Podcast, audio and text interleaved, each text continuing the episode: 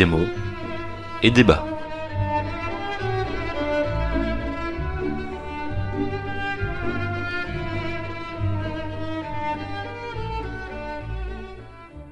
Bonjour à toutes et à tous, quel plaisir de rallumer les micros et de reprendre Démo et Débat après une pause de presque six mois maintenant. Le dernier numéro date de, mars. On est donc euh, de retour avec toujours le même concept. Tous les mois, on tire au sort trois livres, dont une BD, parmi une liste compilée de tous les livres que vous nous avez envoyés. Après une si longue pause, je me permets donc de rappeler que pour nous envoyer une liste, c'est très facile. Il n'y a quasiment pas de règles. Vous nous envoyez le nombre de livres que vous voulez, sans aucune restriction, si ce n'est que le livre doit être disponible en langue française. J'intègre toutes vos propositions dans mon petit tableur, et tous les mois, on en tire donc trois au sort.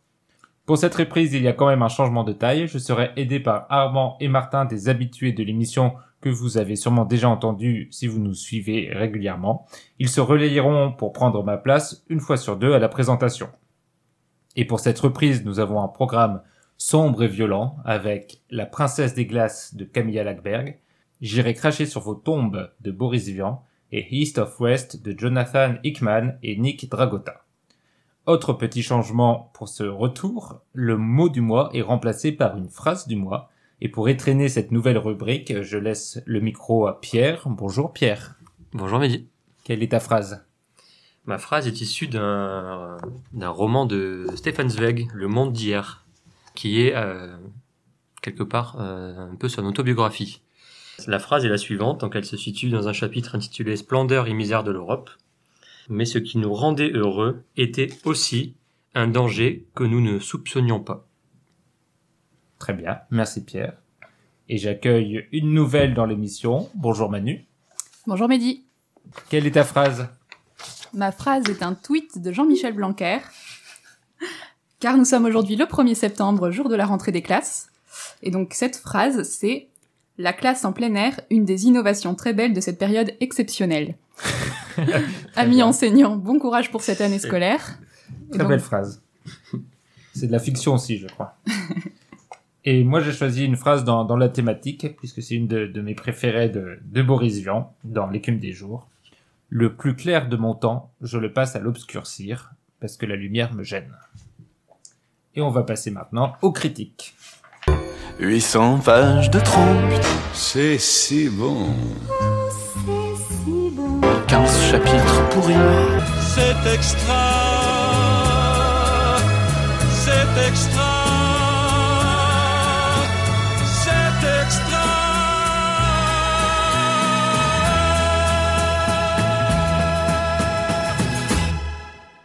Et pour cette grande reprise, nous allons commencer avec La Princesse des Glaces de Camilla Lackberg qu'Emmanuel va nous présenter. Alors La Princesse des Glaces, c'est un roman policier écrit par Camilla Lackberg, publié euh, en Suède en 2003 et puis en France euh, en 2008. Et donc Camilla Lackberg, c'est une écrivaine qui est née dans la petite ville côtière de Vjalbalka en Suède. Ah, tu t'es lancé dans les, les noms suédois, bravo. Voilà. Et qui a fait ses études à Köteberg. Et donc ce sont les deux villes dans lesquelles vont se dérouler l'intrigue du roman. Ah. La Princesse des Glaces, c'est le premier tome d'une longue série euh, de romans policiers qui mettent en scène les deux personnages principaux, qui sont une romancière, Erika Falk, et un inspecteur de police, Patrick Edstrom. Euh, et donc La Princesse des Glaces, c'est la rencontre entre ces deux personnages, ou plutôt leur retrouvaille, puisque Erika et Patrick sont des amis d'enfance, qui ont grandi tous les deux à Vjalbaka. Le point de départ du roman, c'est donc cette petite ville côtière qui est une ancienne ville de pêcheurs euh, devenue station balnéaire, dans laquelle Erika se rend après la mort de ses parents pour s'occuper de la maison familiale et pour poursuivre l'écriture d'une biographie. Mais Alexandra, qui est sa meilleure amie d'enfance, est retrouvée assassinée dans sa baignoire gelée avec ses veines tranchées. Donc Erika, elle va être chargée par la famille de, de la victime, Alexandra, d'écrire un article de journal sur cette femme, et euh, alors qu'elle avait perdu contact avec Alexandra depuis des années, elle va se prendre au jeu et mener sa petite enquête euh, donc euh, sur sa, sur sa vie et sur ce drame en lien avec Patrick, donc l'inspecteur de police. Elle va tenter de comprendre cette amie qu'elle a perdue de vue, qu'elle n'a plus l'impression de connaître, et de comprendre pourquoi elles se sont éloignées et le drame qui l'a frappée. Donc c'est un roman qui entremêle la trame principale, euh, ce mystère à élucider, avec plusieurs trames secondaires qui concernent la vie personnelle de l'héroïne, donc euh, sa vie sentimentale, familiale, amicale. Et donc Jabelka va être à la fois la scène du crime et le village d'enfance d'Erika et de Patrick. Euh, et donc on a une certaine ambiguïté chez Erika, qui va à la fois faire preuve d'un certain détachement vis-à-vis de cette amie d'enfance Alexandra, qu'elle euh, qu'elle envisage un peu avec fascination comme un sujet d'étude pour son livre. Mhm. Et puis d'un autre côté, on sent que c'est un moment fondateur pour le personnage, puisque c'est à la fois donc la mort de ses parents, son premier véritable roman et sa première enquête, et puis sa rencontre avec Patrick. Donc la première aventure d'une longue série. Oui, on comprend euh, en lisant ce premier tome, donc euh, on comprend qu'elle qu'elle euh, qu'elle a tout de suite en tête. J'imagine que ça va continuer avec ses personnages et avec celle euh, cette euh, écrivaine parce qu'on sent qu'elle met en place tout de suite le dispositif de pourquoi elle, elle est passée d'écrivain euh, à faire des autobiographies à écrivain qui va s'intéresser à des histoires de meurtre, etc.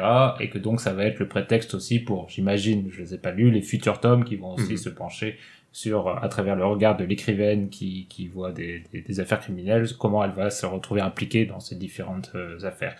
Mais restons-en pour l'instant sur le premier volume. Manu, tu m'as très bien résumé le livre, mais tu ne m'as pas dit s'il t'avait plu. Il ne m'a pas du tout plu. très bien, au moins c'est clair. Une reprise sur les chapeaux de roue. Euh, c'est un roman que j'ai trouvé donc pas désagréable à la lecture, hein, il se lit très bien, euh, très facilement, mais pour être honnête, je l'ai trouvé assez fade et lisse.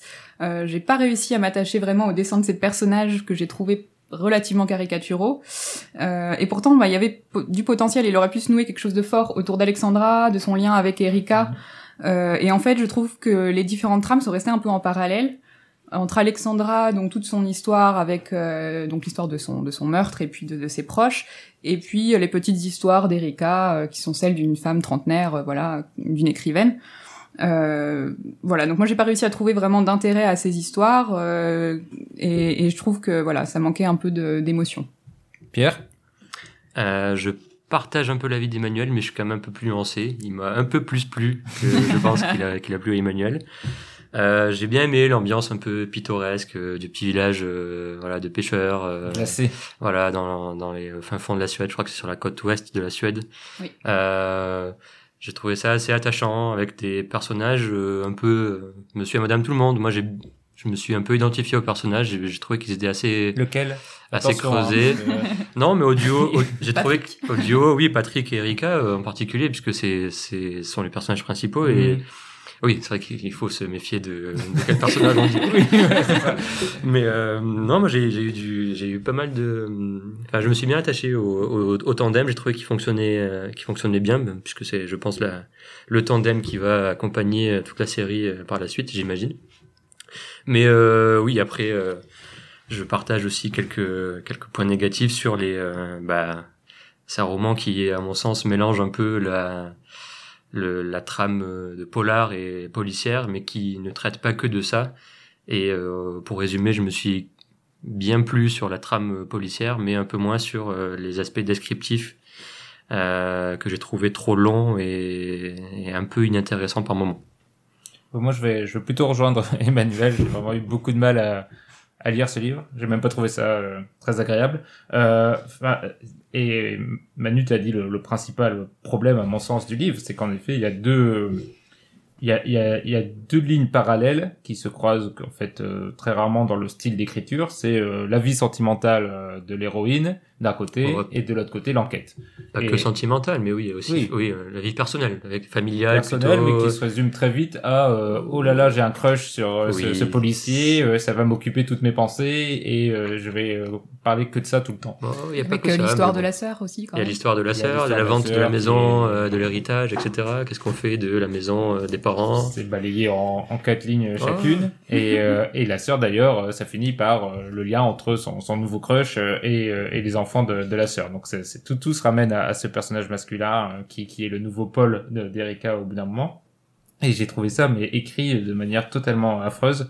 Euh, euh, c'est digne des pires euh, soap opéras euh, qu'on peut penser, imaginer sur l'amour, la déclaration de la femme, la première relation sexuelle, le- les, les inquiétudes de- des des deux parties, donc tous les, les, les classiques éculés de, de de la relation amoureuse et du coup de foudre. Et c'est très très pénible parce que on a l'impression au début du livre, enfin, euh, ce qu'elle essaye d'introduire chez le personnage principal, c'est le un caractère fort et indépendant. euh, je suis une femme seule euh, et solitaire qui va euh, jusqu'au bout des choses, qui est capable d'aller creuser, euh, qui et qui qui se laisse pas marcher sur les pieds. Et on a l'impression qu'elle va partir sur ce type de personnage qui fait un peu penser euh, de très loin à, à Millennium, euh, au Mhm. personnage euh, Oui, oui. Au central de Millennium. Et puis très vite, non, en fait, pas du tout. C'est une femme qui euh, a besoin d'un homme pour combler euh, le manque de sa vie, euh, qui va tout faire euh, pour euh, se être séduisante et, ap- et, et se faire apprécier de l'homme. et, et très vite, elle va troquer ce- cet esprit indépendant contre les pantoufles d'une vie maritale.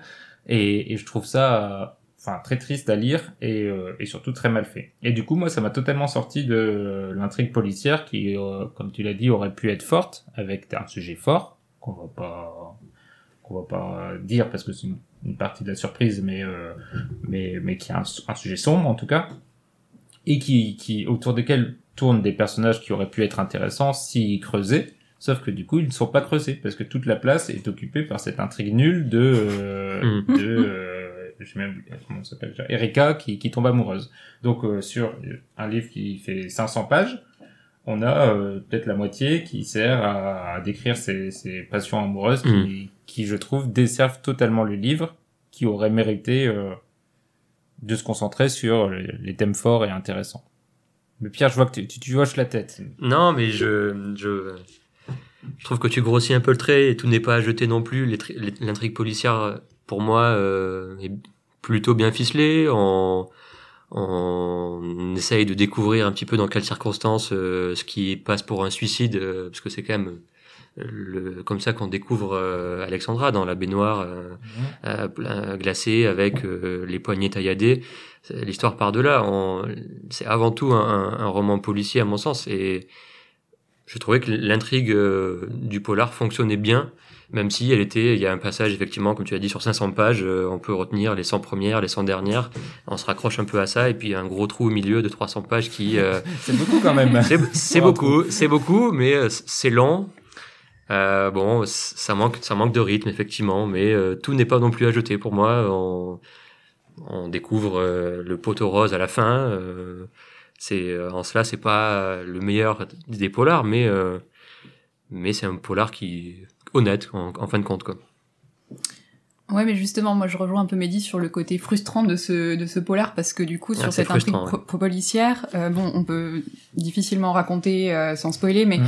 du coup, euh, c'est quand même, c'est quand même expliqué euh, avec, c'est quand même expliqué très rapidement.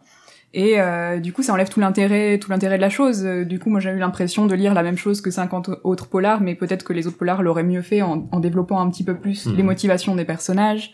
En plus, dans les motivations des personnages, souvent, j'ai trouvé qu'il y avait quand même des choses assez caricaturales et un peu creuses. Euh, par exemple, leur souci à tous, c'est très souvent euh, le quand dira-t-on, euh, Oui, ne pas créer de scandale, l'honneur de la famille, etc. Bon, mais mais des fois, les thèmes sont tellement forts en fait que j'ai trouvé que ça manquait quand même un peu de profondeur dans voilà dans les dans les motivations des personnages et leurs choix. Mais je- encore une fois, je suis tout à fait d'accord avec euh, avec Manu. C'est exactement ce que j'allais dire. C'est que tu parlais justement des, des 100 dernières pages, Pierre. Ouais. Et je suis d'accord pour dire que c'est là que ça s'emballe. Mais justement, Ah oui, ça s'emballe, oui, le oui. livre réussit à être trop long et à être frustrant. Euh, on, on- arrive à la fin, elle a abordé des thèmes très intéressants sur la fin et des personnages intéressants, sauf que du coup, c'est la fin. On n'en saura Oui, pas non, je- plus. sur ça, je suis d'accord. C'est un livre qui traîne en longueur et, euh, Et qui aurait la- mérité beaucoup plus de rythme. Oui. Et sur la personnalité du, du coupable, euh, on- évidemment, non, on dit rien, mais le personnage n'est pas creusé. Donc, euh, quand on, on sait que c'est ce personnage le coupable, finalement, ça nous fait pas grand-chose parce qu'on aurait aimé qu'elle le développe un peu plus. Et, et tout- toutes les thématiques qu'elle dénoue à la fin, qui là sont intéressantes, qui, qui sont le cœur du livre, constituent en fait l'aboutissement. Et on se retrouve à se dire, mince, il y avait quelque chose, mais c'est pas ça que j'ai lu. J'ai pas lu ça pendant 500 pages. Oui, c'est vrai que la fin, euh, c'est l'aboutissement de tous les fils euh, euh, tissés euh, et au fur et à mesure et déroulés, dont l'intrigue s'est dé- s'est déroulée au fur et à mesure de, du, du bouquin. Et hum, mais sans lesquels il aurait été impossible de, de, de comprendre l'intrigue finale. Mais oui, je, je te rejoins tout à fait. À mon sens, le, les passages sur la vie euh, sentimentale, familiale, euh, personnelle de du tandem euh, Erika et, Patrick auraient pu être beaucoup plus raccourcis et mieux écrit pour laisser un peu plus de place peut-être à l'intrigue policière et à l'enquête en, en tant que telle. Mais en même temps, on peut, se- on peut aussi se, se dire que les deux sont intimement mêlés parce que tu, évoquais Emmanuel l'aspect de petit village côtier, de euh, euh, le souci du candidaton, la euh, les aspects sur la la réputation des personnages, tout le monde qui se connaît dans un petit village.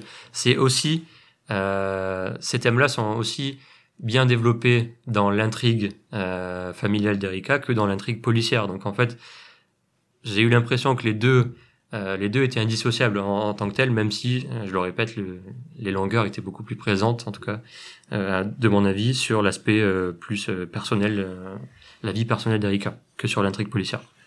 Un, autre problème quand même du livre, je l'ai un peu abordé quand j'ai fait ma première intervention, mais je le trouve aussi extrêmement euh, euh, désuet dans sa représentation des rapports hommes-femmes Mm. et euh, notamment des, des femmes que je trouve toujours à, à- à réfléchir euh, par rapport au- à ce que font les hommes et à ce que disent les hommes.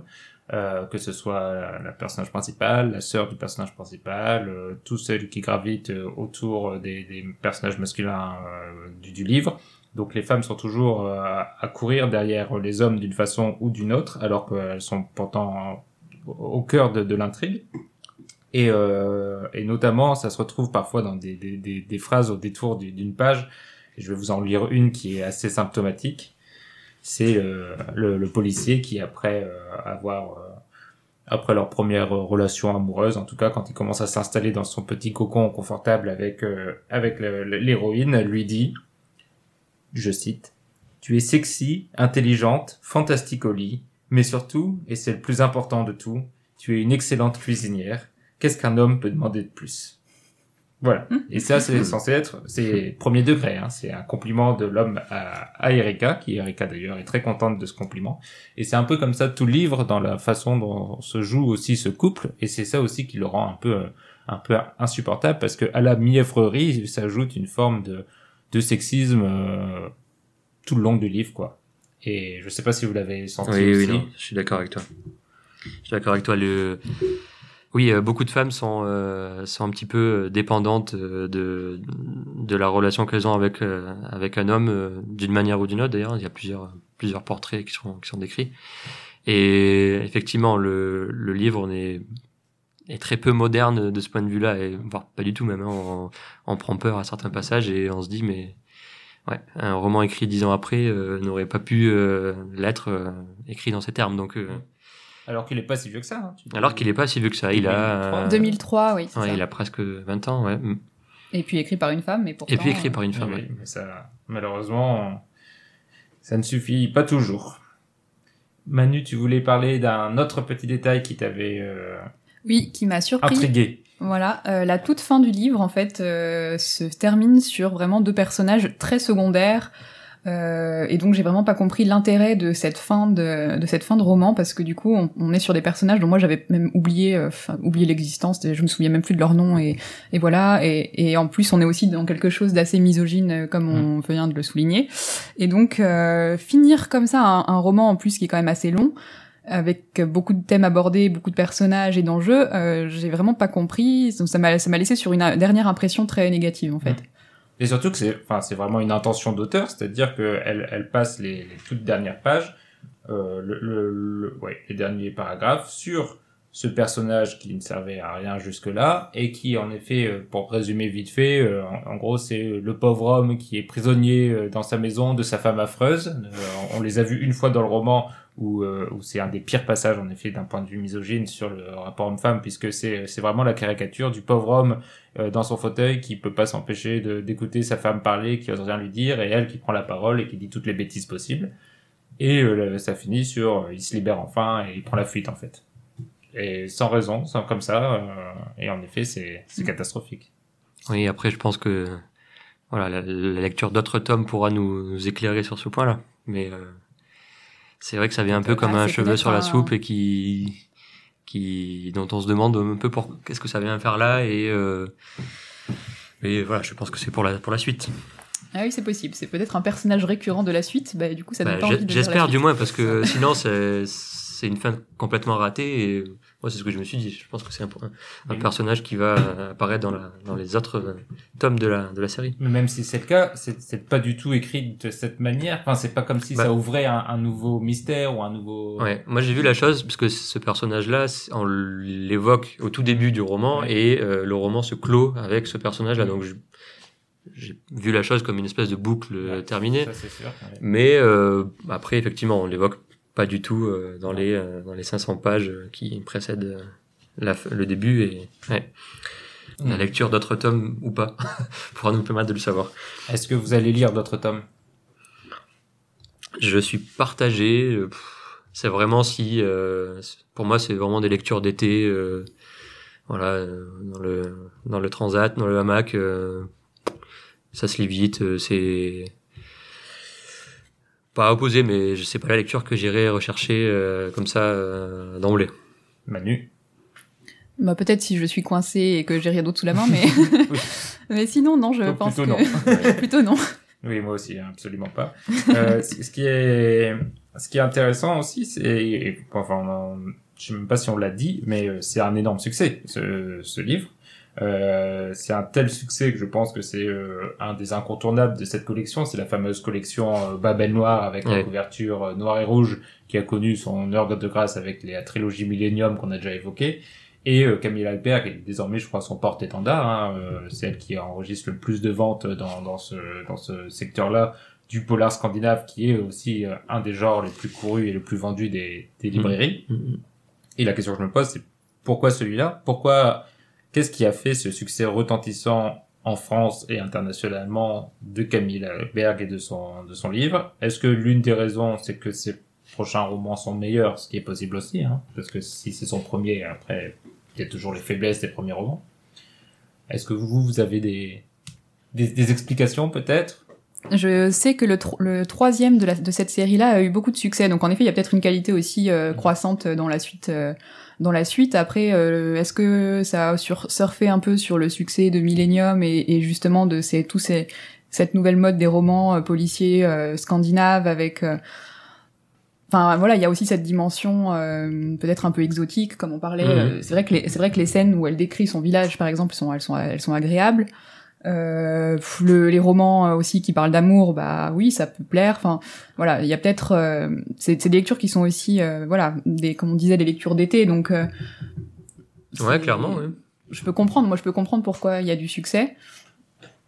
Mais pourquoi celui-là plus qu'un autre? Moi, c'est vraiment une question que je me suis posée. Alors, je suis pas une grande amatrice de ce, de ce genre aussi, donc ça peut expliquer euh, mon, mon point de vue. Mais euh, je suis persuadée qu'il y a aussi d'autres romans, y compris dans cette collection, ou d'autres qui mériteraient peut-être, euh, voilà, peut-être, après c'est peut-être des choix de, de marketing. C'est possible aussi.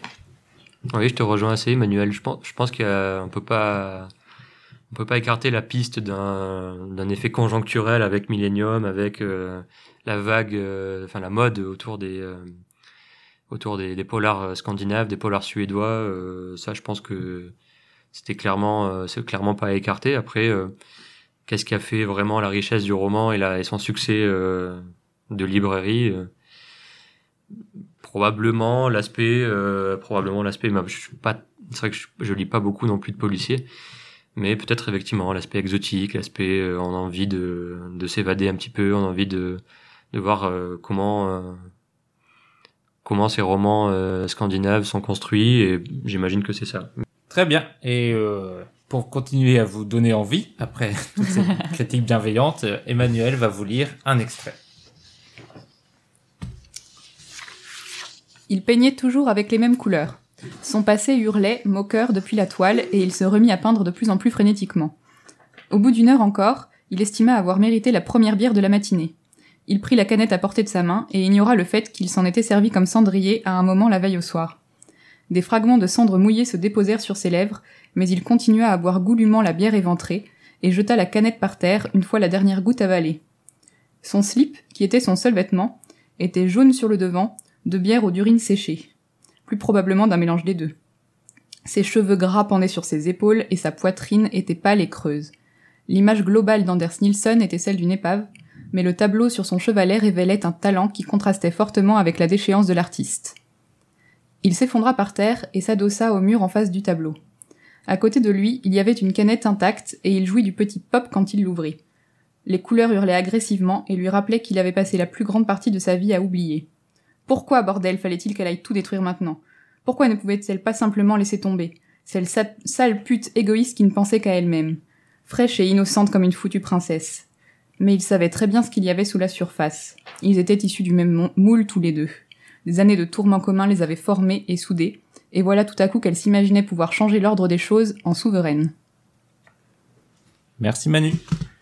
Et on passe à la deuxième critique avec un petit changement d'ambiance. On passe de la Suède aux États-Unis, puisqu'on va parler de J'irai cracher sur vos tombes de Boris Vian. Et je vais vous le présenter. À proprement parler d'ailleurs, ce n'est pas de Boris Vian, puisqu'il s'agit d'un livre de Vernon Sullivan, le pseudonyme sous lequel Boris Vian va publier ce livre. C'est d'ailleurs la première fois qu'il utilise ce pseudo qu'il réutilisera par la suite pour plusieurs romans. Boris Vian prétend ainsi n'être que le traducteur d'un écrivain américain et en profite pour parodier les romans noirs très populaires à l'époque. Le livre est paru en 1946 et se situe donc au sud des États-Unis et raconte la quête de vengeance d'un métis, Lee Anderson, dont l'apparence ne laisse pas présager qu'il est issu d'un milieu noir, puisqu'il a la peau blanche et les cheveux blonds. Mais son frère avait la peau noire et a été tué justement pour ça, parce qu'il était noir et qu'il avait eu une relation avec une femme blanche. Le livre est très cru et violent. Le style est extrêmement différent des livres signés sous la plume de Boris Vian, qui eux ont plutôt un style onirique et léger, même sur des thématiques difficiles. Ici, le sexe et la violence sont omniprésents, et c'est assez difficile à lire, euh, peut-être pour des raisons différentes qu'en 1946. Le principal euh, problème aujourd'hui, je pense qu'on va en débattre longuement, c'est la façon dont Boris Vian représente euh, le sexe. Le personnage couche avec toutes les filles qu'il rencontre, qu'elles soient consentantes ou pas, et quand elles ne sont pas consentantes, elles finissent généralement par le devenir, tellement le personnage est doué avec son membre. C'est en tout cas ce que sous-entend le livre. Ajoutons à cela que ces filles sont toutes mineures, et qu'un passage dans un bordel se déroule même avec des enfants de 10-12 ans, et vous comprendrez que la lecture est parfois extrêmement déplaisante. Et c'est assez étrange car ça nous détourne euh, de la question pourtant centrale du livre, c'est celle du rapport entre les blancs et les noirs et du racisme systémique, un thème profondément d'actualité aujourd'hui. Euh, le personnage principal, qu'il soit un salaud, pourquoi pas, si ça s'inscrit dans un cycle de violence que voudrait reconstituer l'écrivain, et on comprend que c'est ça son intention. Mais ce qui est vraiment gênant, c'est la façon très érotique dont le livre décrit ces, scènes de viol, qui ne sont jamais vécues comme telles, comme des scènes de viol, ni par le narrateur, ni même par les personnages. Le livre a fait un scandale à l'époque, ce qui a valu un procès d'ailleurs à Boris Vian pour atteinte aux bonnes mœurs, mais c'était surtout le caractère pornographique du livre qui lui était reproché. Aujourd'hui, à mon avis, c'est plutôt son caractère profondément sexiste qui heurte, et euh, qui se retrouve d'ailleurs dans l'ensemble des œuvres de Vernon Sullivan, et notamment dans Elle ne se rend, pas, Elle ne se rend même pas compte, qui est sûrement son pire livre de, ce point de vue-là. On a donc cette euh, histoire policière, est-ce qu'on pourrait dire policière? Pas vraiment, mais euh, dans cette ambiance de, roman noir en tout cas, qui pourrait être euh, là aussi, qui, est assez frustrante parce qu'on a envie de s'y intéresser, on a envie de s'intéresser à ces personnages. Là, le livre est quand même bien mieux écrit que celui de Camilla Lackberg, donc il y a quand même quelque chose qui, nous entraîne. Mais moi, j'ai freiné à toutes les pages, presque, parce que euh, à chaque fois que je commençais à être emporté par ce que je lisais, il se passait quelque chose d'affreux qui, qui m'empêchait de tout simplement de, de, m'investir dans, ce livre jusqu'au bout, jusqu'à la dernière page. Et vous, comment, comment vous avez vécu cette, euh, cette expérience Pierre?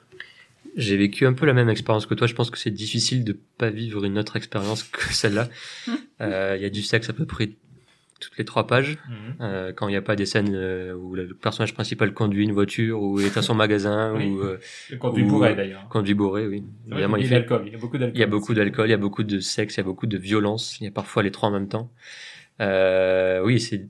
Je pense que au final le rythme est le rythme est présent. Enfin, on a envie de tout donne tout donne envie de poursuivre la lecture, mais le contenu des le contenu de ce qui est raconté fait qu'on a envie de le refermer immédiatement parce que ça. parce que on est on se dit mais j'ai bien je j'ai bien lu ce que D'accord, j'ai lu et euh, qu'est-ce que c'était? D'accord c'était ça. D'accord mais mais pour autant c'est vrai qu'on on doute mais on se dit mais c'est parce que c'est pas non c'est c'est assez subtil la manière dont c'est écrit non enfin euh, on décrit pas une c'est l'auteur ne décrit pas une scène de viol ou une scène de bah de oui de de sexe avec des enfants de 10 à 12 ans, ouais, dans un bordel. Euh, j'ai trouvé que au final ces scènes-là étaient pas étaient pas euh, crues non plus dans le, dans l'écriture. Elles étaient suggérées, elles étaient euh, presque presque poétiques dans l'idée, presque poétiques dans l'idée, oui. mais c'était pas non plus. Il y avait toujours une petite place pour euh, la suggestion, pour euh, des euh, qui qui moi au final m'a m'a plu dans le dans le style d'écriture. Et, surtout, ce qui est, ce qui est là où c'est le plus, le plus terrible à la fois, mais ce qui pourrait laisser penser que la lecture pourrait être facilitée, c'est que à chaque fois qu'ils violent, en tout cas les, les pas les enfants, mais à chaque fois qu'ils violent les, les jeunes filles, ça finit toujours, c'est toujours dans une sorte de fête, euh, d'atmosphère, euh, et, et elles finissent toujours par être très contentes de ce qui vient de se passer en fait.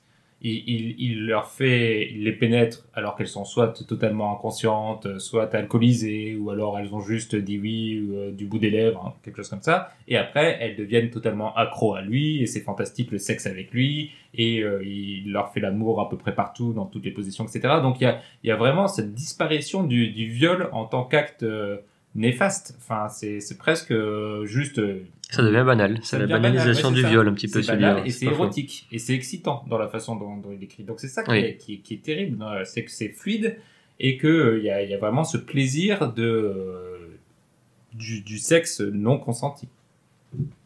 Emmanuel Hutt, en tant que femme, comment as-tu lu ce livre? Eh ben, un peu comme vous, hein, vous avez déjà bien Mm. avancé, euh, voilà, ce que j'ai pu ressentir à la lecture. Après, moi, j'ai quand même euh, trouvé que c'était effectivement, euh, en fait, c'est écrit comme un best-seller et du coup, effectivement, il y a un côté très addictif à cette lecture. C'est le style est, est très bon euh, et du coup, on a envie de, voilà, de voir la suite où est-ce que va ce personnage, surtout qu'on le devine assez rapidement. Euh, donc euh, moi vraiment à la fin j'avais du mal à lâcher le roman parce que Mhm. je voulais euh, savoir Mhm. comment ça allait se finir. Et, et mais c'est- là tout le caractère un peu dérangeant de cette lecture. Euh, c'est que du coup on se sent un peu comme un voyeur qui va forcément euh, voilà continuer de lire même s'il est choqué parce que euh, effectivement euh, telle scène telle scène. Euh, voilà moi ce que je me suis demandé à des moments c'est qu'est-ce que l'auteur essaye de, de faire Oui, avec ce roman? Qu'est-ce qu'il essaye de nous message, dire? ouais. quel est le message qu'il veut nous faire passer? Ça, et euh, à quel point est-ce qu'il faut le prendre au premier degré aussi parce Mhm. que ces personnages de femmes pour moi enfin voilà effectivement je me suis dit bah voilà une femme ne réagirait jamais comme ça euh, notamment celle donc la, la fameuse scène de la baignoire oui. voilà donc effectivement une femme violée euh, inconsciente violée qui enfin saoule voilà ensuite elle va pas se jeter dans, dans les bras de, de cet homme et donc cet homme il a un côté tellement caricatural en fait enfin voilà c'est un peu le le, le cliché euh, de, de, de l'homme qui est euh, enfin du, est héros lui, américain qui- qui, est sûr de lui et qui Qui doute de rien. et qui il y a aucune femme vraiment aucune femme qui ne lui résiste dans, dans l'ensemble de l'œuvre et puis c'est tellement facile en plus euh, voilà surtout euh, comment ça s'appelle les Bobby euh, so- Soccer là Ah oui, j'ai oublié le nom. Euh, Ouais. Punch. Oui, oui, oui, les, les, les jeunes filles américaines. euh, Voilà. Ah, Il y a Claire Steele. de plus basse ouais. extraction que Ouais, c'est ça. mais enfin voilà donc du coup moi je forcément je n'ai pas pu le lire en me disant euh, que je le prenais au- sérieusement en fait j'ai pris du recul et mais effectivement il y a eu plusieurs fois bah, la, la scène de la la scène avec les enfants euh, où je me suis forcément arrêtée à ma lecture en me disant mais je lis vraiment ça c'est vraiment Mhm. ça qui se passe c'est voilà et tu sens pourtant que même le personnage lui-même à un moment s'arrête un peu en se disant est-ce que vraiment Mhm. je vais le faire? C'est le seul moment d'ailleurs Où où, il- il, y a, où il doute un petit peu. Il a un petit hési- une petite Ouais. hésitation, légère, hein, mais il hésite quand même. Mais, mais c'est vrai qu'il y a deux, il y a, c'est dur de le- d'appréhender ce livre parce que c'est une parodie, ça c'est clair, c'est une parodie du roman noir américain. Le fait qu'il utilise un pseudonyme, euh, qui, qui, qui joue le, le traducteur, de, on, on sent qu'il a fait ce projet en se disant je vais faire euh, moi français, euh, je vais faire mon, mon roman noir américain et je vais euh, le faire à ma manière. Et à la manière de Bourdieu, c'est désinvolte, sans se soucier de quoi que ce soit, avec une, une- un, un certain génie de- dans, dans la fluidité, dans, la- dans le rythme, dans, dans, dans, dans- de la plume, et il va à 100 à l'heure. C'est un, un livre Ah oui. qui n'arrête jamais, et en effet, il À la manière ils conduisent, À la ils manière du héros qui conduit sa, voiture pendant des miles et des un miles. livre ouais. qui ne s'arrête jamais. Et on peut se dire en effet que ça s'inscrit dans ça, dans cette parodie. Et j'aurais, enfin, j'aurais vraiment trouvé ça très intéressant, qui est euh, ce personnage, enfin, de, de vengeance, enfin, les films de vengeance extra violents, on en a vu 20 000. euh, Tarantino, c'est sa spécialité. euh, C'est, pas la violence qui est gênante en soi. C'est moi, ce qui m'a vraiment gêné, c'est, c'est, c'est la frivolité vis-à-vis de, de, de ce viol. C'est que si, même s'il les avait violés et que c'était décrit comme un viol, j'aurais pu comprendre la façon dont euh, l'auteur voulait euh, intégraient ce, ce, dis- ce, ce viol dans, dans, dans le récit de vengeance. Et, euh, ils se vengent en les violant. Bon, Mm. c'est Ce qui est- ce limite, qui mais ça aurait pu Ce qui, est, son- ce qui est son but avoué, euh, Ce quand même, euh, voilà, on a une scène où il les voit pour la première fois, il dit, ben voilà, c'est ces filles-là que euh, j'ai envie c'est- de... c'est ça que je trouve problématique dans le livre, c'est que son but, c'est pas de les violer. Son but, c'est Son- de coucher avec et de leur faire réaliser qu'elles ont couché avec un noir. Et de leur dire, ah, vous avez vu, vous avez couché avec un noir, vous devez être bien dégoûté maintenant. Peut-être que le but évolue moment- à la fin, au fur et à mesure du roman. Par un seul moment, il dit dans le livre, ah, j'ai envie de leur faire souffrir en les violant.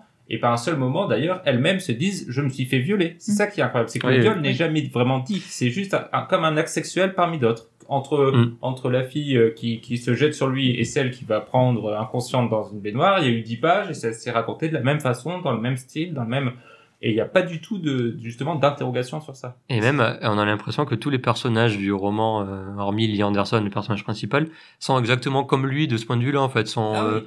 euh, n'y a pas un personnage normal, en fin de compte, euh, dans, dans le roman, en fait. On se rend compte que il fréquente des gens comme lui, et donc il se passe des normal, choses euh, normales, dans une normalité ba- banale.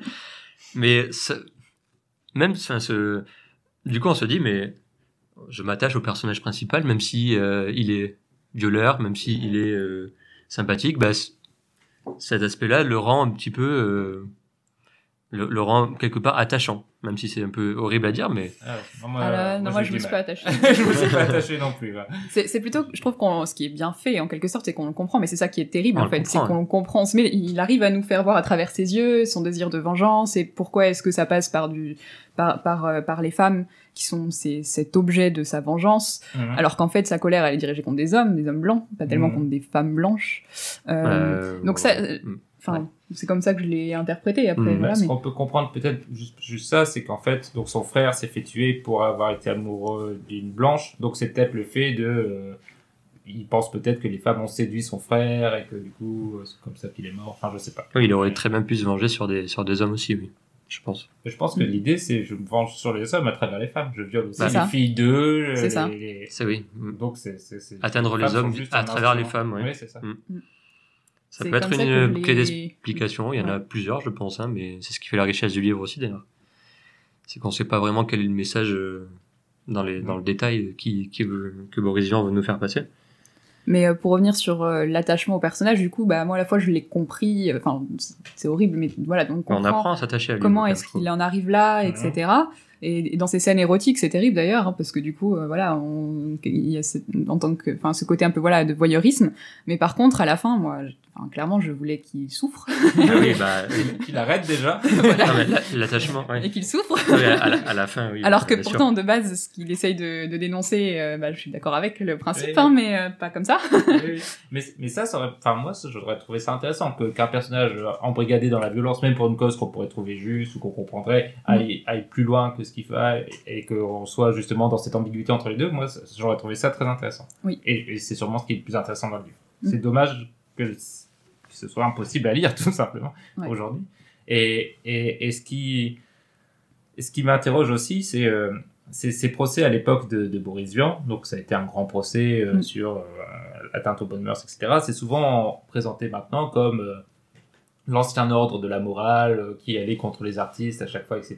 Et donc, plutôt Boris Mm. Vian comme le- l'artiste qui est euh, malheureusement censuré Qui est brimé par les autres. par, Ouais. brimé par cet ordre moral Par l'ordre du moral. bon, etc maintenant quand on le lit maintenant euh, moi Mm. j'aurais tendance aussi à dire euh, est-ce que ce livre doit faire doit doit être dans des bibliothèques doit être euh, doit exister. à Oui. exister ça il a le droit mais est-ce qu'il ne doit pas faire l'objet d'un d'avertissement d'un appareil Mhm. critique d'un est-ce que tout le monde peut lire ce livre?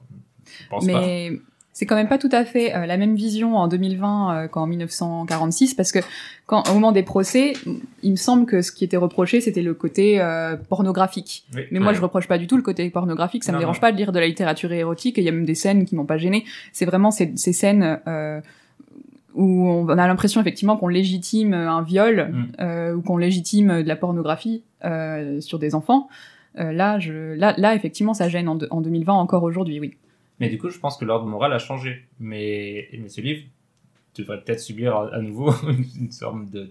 Peut-être pas d'interdiction, mais comme tu disais, euh, peut-être plus un, oui, un, un appareil descriptif au, au début. euh, Parce que warning, ne pas lire, ne pas mettre ce livre entre toutes les mains. ouais. Parce qu'on le fait pas trop. Hein. Puis Boris Vian, en plus, comme Parce que le- le début du- Et qu'il n'y a plus son surnom. maintenant. Enfin, il y a Ouais. son pseudonyme en dessous, mais ça reste Boris Vian écrit en gros. Je pense que ce livre est très facilement trouvable. Euh, J'ai craché sur le tombe, c'est un des plus euh, Ouais, célèbres de Ernest d'accord. Ouais. Et, et dans les résumés, en plus, on va plutôt mettre l'accent sur l'aspect euh, vengeance et sur Oui. l'aspect euh, euh, discrimination raciale, etc. Alors qu'en fait, c'est vrai que c'est quand même pas. euh, Enfin, la plupart du roman parle pas de ça, Mhm. quoi. Non. oui, c'est ce qui est un peu dommage parce qu'on se dit, mais bah, en tout cas, le, le, le bouquin est, co- est connu pour ça, pour, pour dénoncer justement le, le traitement qui a été fait aux Noirs dans, dans l'Amérique du, dans le sud de l'Amérique. euh, euh, et au final, c'est pas le message et le sentiment qu'on retient du livre, en fait. C'est un peu dommage. C'est pas ça qu'on retient du livre. Mais...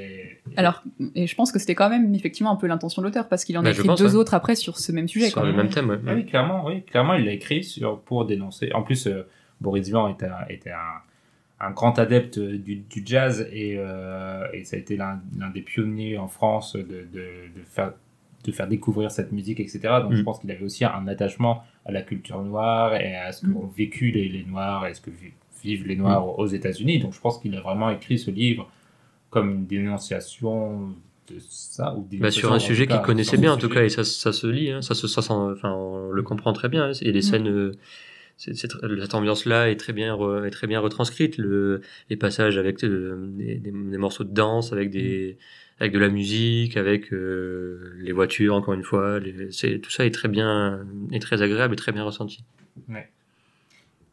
Donc un, un beau livre, mais, mais est-ce que vous le conseillez? Moi, oui, avec les précautions qu'on a dit, donc pas à n'importe qui et pas dans n'importe quel contexte, mais euh, c'est quand même une lecture que j'ai trouvée euh, intéressante. ouais pareil rien à dire de plus hein. Ouais. Moi, je conseillerais quand même d'abord de lire les, les vrais Boris Vian, entre guillemets, ceux, que, ceux, ceux sous son nom, qui sont quand même tous aussi des très grands livres et, et où il n'y a pas tous les autres problèmes, ou moins en tout cas. Et, euh, et méfiez-vous aussi donc, donc des Vernon Sullivan, je pense, euh, ils sont, euh, je me souviens plus, plus de tous, mais en tout cas, je me souviens notamment de Elles ne se rendent pas compte, qui a quand même pour objet le fait que les lesbiennes sont des femmes qui n'ont pas encore connu de bonnes relations sexuelles avec des hommes et que c'est pour ça qu'elles sont lesbiennes. Classique. Donc, euh, il n'était pas que sexiste, il était aussi homophobe. Je vais vous lire un petit extrait, et donc je vous mets euh, en garde. Je vais lire le pire extrait du livre. Donc, euh, si jamais euh, vous êtes, euh, vous avez des difficultés avec euh, la, enfin, des, des difficultés avec la pédophilie. Oui, j'espère que vous en avez, mais si vous n'avez pas envie d'écouter ça, vous pouvez passer de, de deux minutes à peu près euh, pour ne pas entendre cet extrait. Je n'avais pas bougé encore. Je regardais la rouquine se lever. Elle devait avoir un peu plus de 12 ans. Elle avait des fesses bien rondes sous sa jupe trop courte. Je savais que Dex me regardait. Je prends la rousse, me dit-il. Vous savez que nous risquons la tôle pour ce truc-là. C'est la couleur de sa peau qui vous gêne me lança-t-il brutalement. C'est ça qu'il me réservait. Il me regardait toujours avec sa mèche sur l'œil, il attendait. Je crois que je n'ai pas changé de couleur. Les deux gosses ne bougeaient plus, un peu effrayés. Viens, Polly, dit Dex, veux-tu boire un petit verre? J'aime mieux pas, dit-elle. Je peux vous aider sans boire. En moins d'une minute, il était déshabillé et prit l'enfant sur ses genoux en lui relevant sa jupe. Sa figure devenait sombre et il commençait à souffler. Vous n'allez pas me faire mal, dit-elle. Laisse-toi faire, répondit Dexter, sinon pas de dollars. Il lui fourra la main entre les jambes et elle se mit à pleurer. Tais-toi, dit-il, ou je te fais battre par Anna. Il tourna la tête vers moi, je n'avais pas bougé. C'est la couleur de sa peau qui vous gêne? répéta-t-il. Vous voulez la mienne Ça va comme ça, dis-je. Je regardais l'autre gosse, elle se grattait la tête, absolument indifférente à tout ça. Elle était déjà formée. Viens, lui dis-je. Vous pouvez y aller, Lee, dit Dex, elles sont propres. Vas-tu te taire? Polly s'arrêta de pleurer et renifla un bon coup.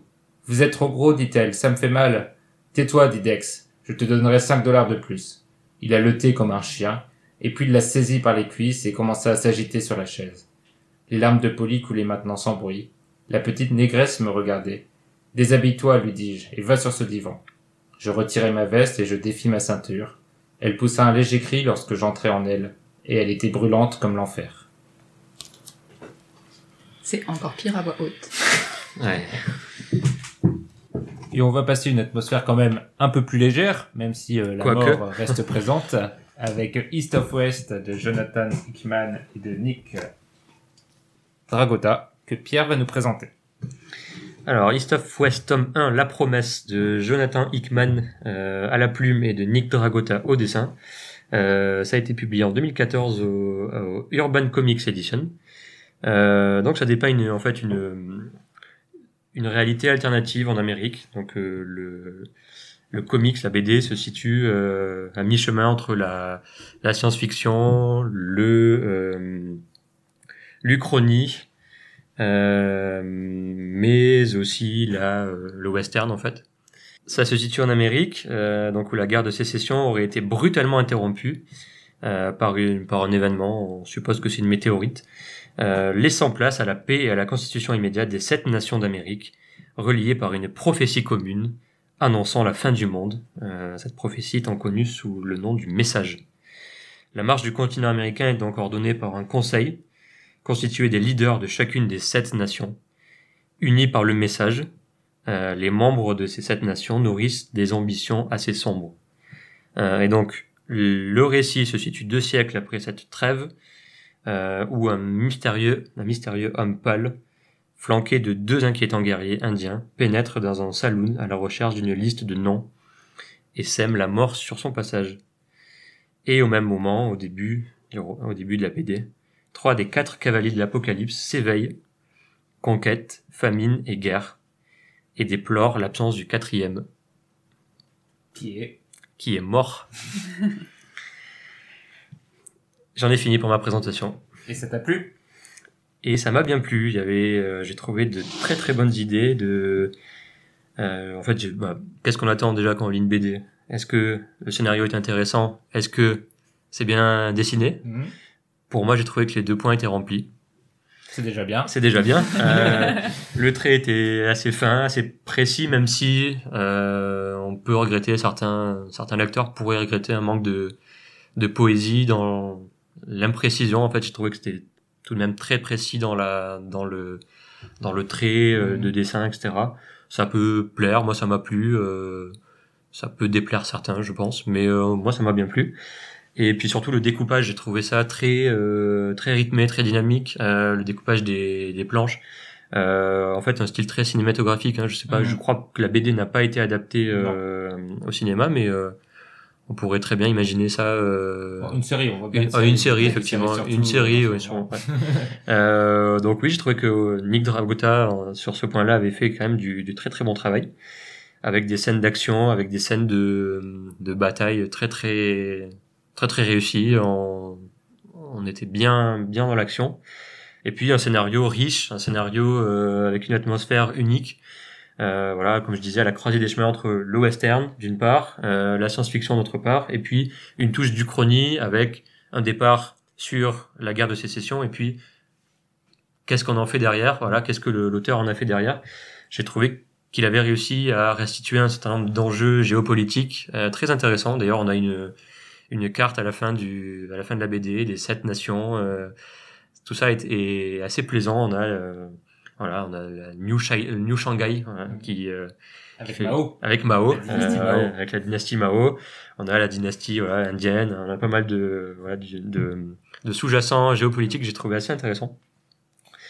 Et euh, c'était un récit euh, voilà, où construit un peu sous la forme d'un puzzle. On a des, euh, des petits bouts qui se mettent en place au fur et à mesure et euh, on a envie d'en savoir plus, même si le tout était quand même assez complexe, euh, assez complexe et euh, il fallait un peu tourner les pages pour se rappeler euh, vraiment ce que voulait nous dire l'auteur et c'était un petit peu le, le point noir. Mais sinon, moi j'ai beaucoup aimé euh, la grande majorité du, du, du livre, enfin du, de la BD.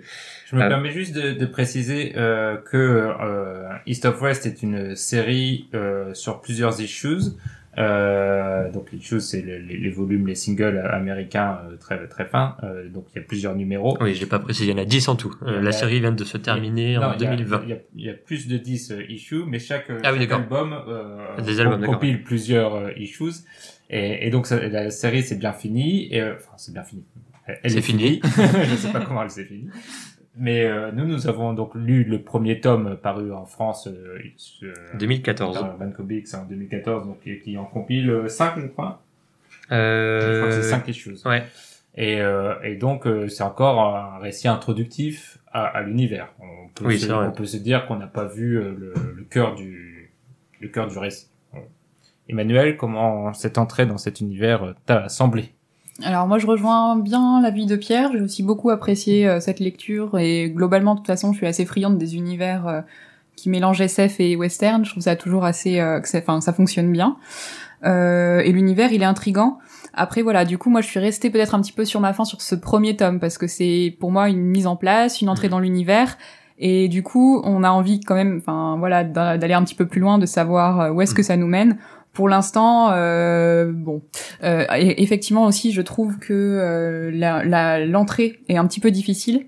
On revient souvent en arrière sur les pages précédentes pour essayer de se souvenir, voilà, qui est tel personnage, pourquoi est-ce qu'on parle de, de telle chose. Donc, au début, j'ai eu un peu de mal à rentrer dedans, Euh, et puis à la fin, bah voilà, j'avais envie de lire la Mhm. suite, donc ce qui est quand même un point positif. Mais il ne faut pas oublier que le, le, le titre du premier tome s'appelle La Promesse. Donc, euh, c'est Déjà, la promesse peut-être de, une promesse en du- soi. voilà, de choses meilleures par la suite. Mais même si, euh, à mon sens, le, le premier tome est déjà bien réussi, même très réussi, euh, et que voilà, on a envie de, on a envie de découvrir la suite, ça c'est sûr. Moi, je vais, je vais parler un peu de, de Jonathan Hickman parce que vous, vous avez parlé justement de la, la complexité euh, du, du scénario, de la façon dont, en tout cas, dont c'est raconté. Et en effet, c'est un peu sa spécialité, Jonathan Hickman, qui, euh, qui est un des auteurs euh, à la grande mode euh, en ce moment dans les comics et notamment dans les grandes écuries.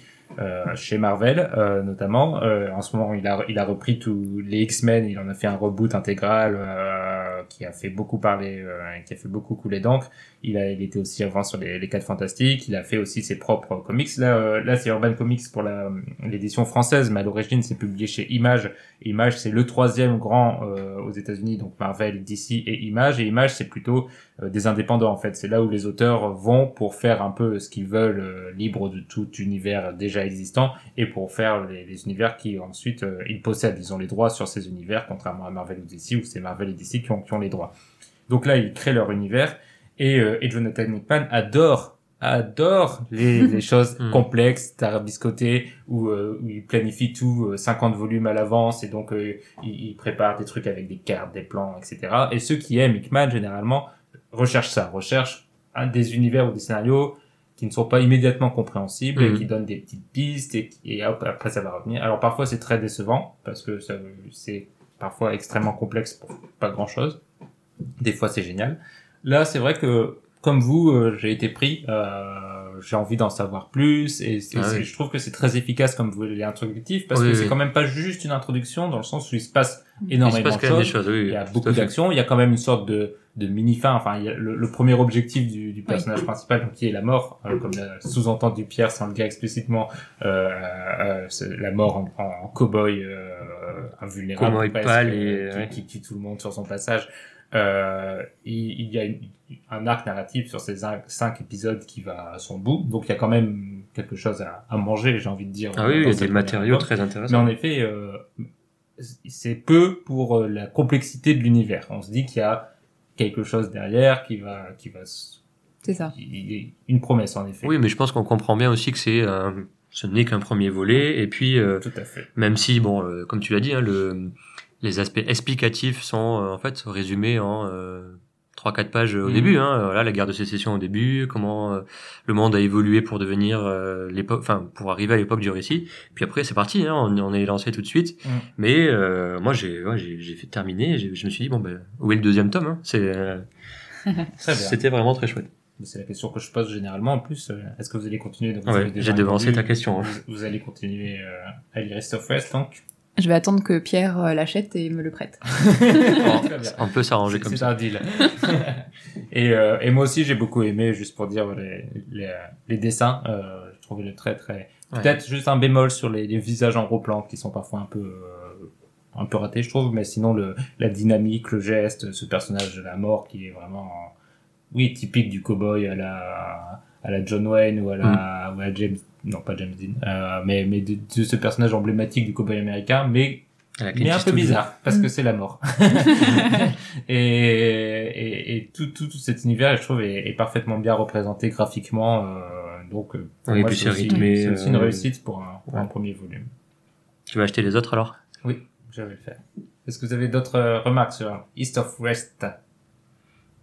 J'ai pas d'autres remarques. Peut-être euh, L'aspect aussi, euh, une dernière remarque conclusive sur la, la construction narrative du personnage de la mort, je pense que qui est assez creusé et voilà, on se rend compte que la mort n'est pas non plus euh, une grande faucheuse euh, dénuée de sentiments et voilà. J'en dis pas plus, mais euh, cet aspect-là m'a bien plu sur la fin du volume. Moi, j'ai bien apprécié le personnage féminin de sa femme. Ça fait du bien après tous. Désolé Pierre, j'ai. Ça fait du bien après ce podcast euh, quand même où on avait peu de personnages féminins forts. Euh, voilà, là c'est un personnage que j'ai beaucoup apprécié et, euh, et que j'ai hâte de voir dans la suite en effet. Surtout qu'on pou- on pouvait se dire justement, ce- au début, ça part en effet sur la recherche d'une femme par un héros badass, extrêmement charismatique. On aurait pu croire que qu'elle allait se faire un peu bouffer par le personnage comme on voit souvent. Et, et quand Et elle apparaît, même, on se rend compte que finalement que elle est extrêmement forte aussi, extrêmement puissante. Mm. Et ça, c'est c'est aussi joliment fait de la part du, Oui. scénariste, je trouve. Oui. Donc, euh, en effet, euh, enfin un personnage de femme intéressante dans ce podcast. C'est à souligner. Eh bien, merci pour ces avis. Pierre, voilà, tu, tu as quand même un extrait à nous lire? Oui, j'ai un extrait à vous lire, c'est c'est, Eh le, dé- le début du, du début. Donc c'est euh, les, euh, les trois cavaliers de l'Apocalypse qui se qui s'éveillent de ce de ce monde et qui constatent le l'absence du quatrième. Ce n'est pas normal. Il devrait être ici. Tu es bien sûr de l'avoir? Oui, il était crevé. Quelque chose ne va pas. Vraiment pas. Jouons pour découvrir la vérité. L'œil, la plume, la balle, l'os, les signes sont clairs. Il nous a quittés. Nous étions quatre, nous ne sommes que trois. Bon. Alors nous savons quoi faire. Le tuer avant de tuer le monde. Eh bien, merci Pierre. On en a fini pour les critiques. On va passer à l'avant-dernière partie du podcast, les recommandations. Mais moi, je ne suis pas ainsi que certains de tes prêtres du amis. Tu peux avoir confiance en moi. Aie confiance, crois en moi, que je puisse veiller sur toi. Et nous revoilà pour la partie recommandation du podcast. C'est la partie où les chroniqueurs ont enfin toute liberté pour laisser éclater leur amour pour l'œuvre de leur choix, l'œuvre ou même le restaurant ou le ou la dernière euh, fleur qu'ils ont vue en traversant la route. Je les laisse euh, totalement libres et Pierre va nous prouver cette liberté en nous recommandant. En vous recommandant une web série euh, Arte France Télévisions qui est au cœur de l'actualité puisqu'elle est diffusée depuis le 26 août 2020 et qui s'appelle Tribune Libre au pluriel. La culture ultra, donc c'est une web série sur la culture ultra, les supporters de football donc ultra. Euh, dont tu fais partie, Pierre. dont je ne fais pas tellement partie, mais Moi, oui. euh, mais qui est symbolisé, voilà, dans le grand, enfin, pour euh, pour vous résumer, par la, la figure du, euh, voilà, du de la de celui, de celui qui harangue le virage euh, du stade, euh, souvent torse nu, le mégaphone à la main, qui euh, qui lance des chants pour euh, pour galvaniser euh, le public, pour soutenir l'équipe euh, l'équipe de la ville. Et donc euh, voilà donc c'est euh, une mini, sept, il y avait sept mini épisodes de- d'une ça, se regarde assez assez rapidement. C'est une c'est donc une web série de sept mini épisodes d'une dizaine de minutes chacun. Donc avec à chaque fois un focus sur une ville et donc sur des, des ultras d'une ville et d'un club. Donc on a Bordeaux Liverpool Marseille Lyon Lens Donetsk en Ukraine et Saint-Étienne donc euh, voilà, c'est c'est une série que j'ai regardée, euh, j'ai regardé euh, ces derniers jours et ça m'a beaucoup plu. C'est pourquoi je vous la recommande. Et en lien avec ça, ça m'a aussi fait penser à une, à un- double recommandation. une double recommandation, à un livre que j'ai lu l'an dernier sur le sujet, en partie sur le sujet, euh, qui s'appelle Une histoire populaire du football, euh, du journaliste Michael Correa, Correa, euh, qui a été qui est, qui est sorti aux, excellentes éditions La Découverte en mars 2018. Et euh, voilà, c'est euh, aussi le un, un très bon bouquin sur euh, les, le foot comme terrain de lutte également. Donc euh, voilà, les ultras luttent pour leur liberté et euh, pour euh, la défense de leur de leur ville et de leur club. En plus, t'as fait trois recommandations avec les éditions La Découverte. Oui, tu l'as glissé. C'est super. Alors moi je vais vous recommander une série Netflix de 2018 qui s'appelle The Haunting of Hill House de Mike Flanagan. Oh. Ça fait aimé peur, ça. Oui, ça fait peur. J'ai pas regardé. Donc Mike Flanagan qui a qui a notamment réalisé euh, Sans un bruit et Ouija, donc il aime bien faire peur. Mm. Euh, donc c'est une série à la fois d'horreur et dramatique et puis une série d'anthologie car les deux saisons sont indépendantes. Euh, chacune porte sur une maison hantée différente avec ses propres personnages et sa propre intrigue, même si visiblement il y a des acteurs qui sont récurrents. Euh, la première saison s'appelle Hill House et donc elle est déjà disponible sur Netflix et la deuxième Bly Manor va sortir le 9 octobre. Mhm. Donc euh, la première saison, c'est l'adaptation libre du roman euh, Maison hantée de Shirley Jackson, où on va suivre l'histoire de la famille Crane qui a vécu donc dans cette maison Hill House, un grand manoir très effrayant, et qui l'a quitté précipitamment dans des circonstances troubles qui ont mené au décès de la mère de la famille. Et donc on suit des années plus tard les cinq enfants qui sont devenus adultes, qui mènent chacun leur vie euh, différemment, mais qui tous sont encore très hantés par leur passage dans cette maison par ce drame et puis par euh, tous les non-dits en fait qui ont découlé de, de cette histoire. Euh, moi, c'est une série que j'ai beaucoup appréciée parce qu'elle s'attache aussi notamment à la psychologie de ses personnages et parce que les, les aspects, donc les scènes horrifiques et paranormales, sont distillés au fil des épisodes. Euh, donc j'espère que la deuxième saison sera à la hauteur de la première. Et t'as eu peur quand même? Alors euh, moi j'ai très vite peur et donc j'étais terrifiée et j'allais vérifier. quand même regardé. Bravo. J'allais vérifier toutes les pièces de mon appartement avant de dormir. c'est normal. Et une série que Mehdi ne va pas regarder. Ou alors euh, accompagné avec de la lumière dans la journée. c'est ça. Moi, je vais vous recommander un, un vieux film de 1966, Les Petites Marguerites de Vera Chitilova, un film tchécoslovaque qui est un, de plus, un des plus importants de ce qui a été appelé par la suite la nouvelle vague tchèque. Et c'est assez fabuleux. C'est un film court, je vous rassure, c'est c'est 1h20. Et on suit euh, deux femmes qui décident de devenir mauvaises pour rompre avec l'ennui. Et le film est empli de trouvailles visuelles. Et les femmes ont notamment un rapport très particulier avec la nourriture. Et le film joue beaucoup sur ça. Et donc c'est vraiment un film très intéressant, très moderne, très facile à voir. Euh, et, et donc je, je le recommande vivement. Et en plus c'est donc Vera Chitilova, une réalisatrice. On en a fini pour la recommandation, on va passer au tirage au sort, mais du coup avec non seulement les chroniqueurs du mois prochain, mais aussi le présentateur du mois prochain qui sera Armand. Donc nous trois, on vous dit au revoir. Au revoir. Au revoir. Et bonjour Armand.